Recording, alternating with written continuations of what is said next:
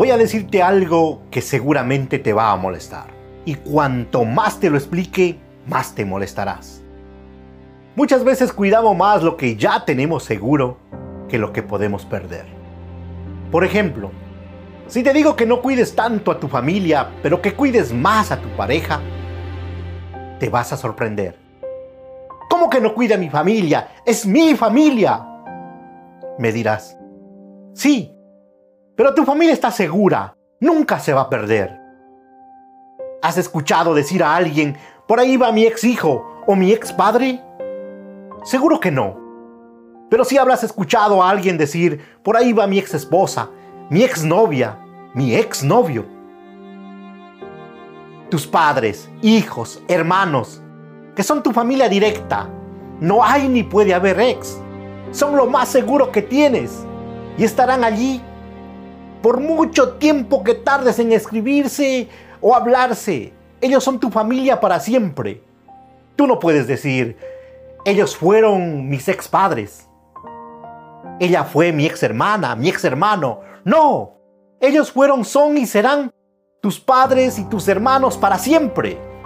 Sin embargo, hay otro amor, el de la pareja, el más frágil de todos los que existen. Dejar de cuidarlo y alimentarlo es como hacer una huelga de hambre, indefinida. En ambos casos, todos conocemos el final.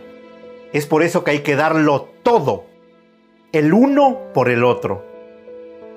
Si te alejas de tus padres y hermanos por varios años, cuando regreses, ellos van a estar allí, esperándote, con los brazos abiertos, para abrazarte y llorar de emoción. Es un amor que nunca deja de ser. Pero aléjate de tu pareja por más de un año y verás que encuentras, si es que encuentras, yo puedo llamar a mis padres y a mis hermanos. Puedo ir a visitarlos regularmente. Está bien. Porque nuestros parientes necesitan de nuestro afecto, de nuestra presencia. Pero el matrimonio es totalmente distinto. El amor debe alimentarse diariamente.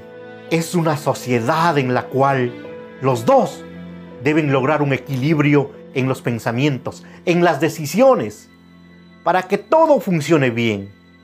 He visto muchos matrimonios destruidos por no entender lo que significa la palabra familia. Es como querer colocar a la pareja en la categoría de pariente. Y ahí es donde empiezan los problemas y las malas relaciones en el matrimonio.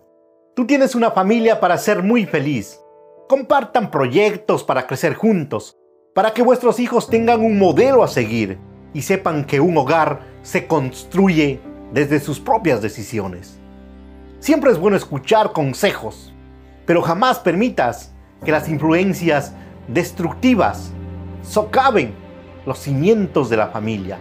Dios hizo al hombre y a la mujer para que vivieran juntos. Por eso el hombre tiene que dejar a su padre y a su madre para casarse y vivir con su mujer. Los dos vivirán como si fueran una sola persona. Así los que se casan ya no viven como dos personas separadas, sino como si fueran una sola. Si Dios ha unido un hombre y a una mujer, nadie debe separarlos.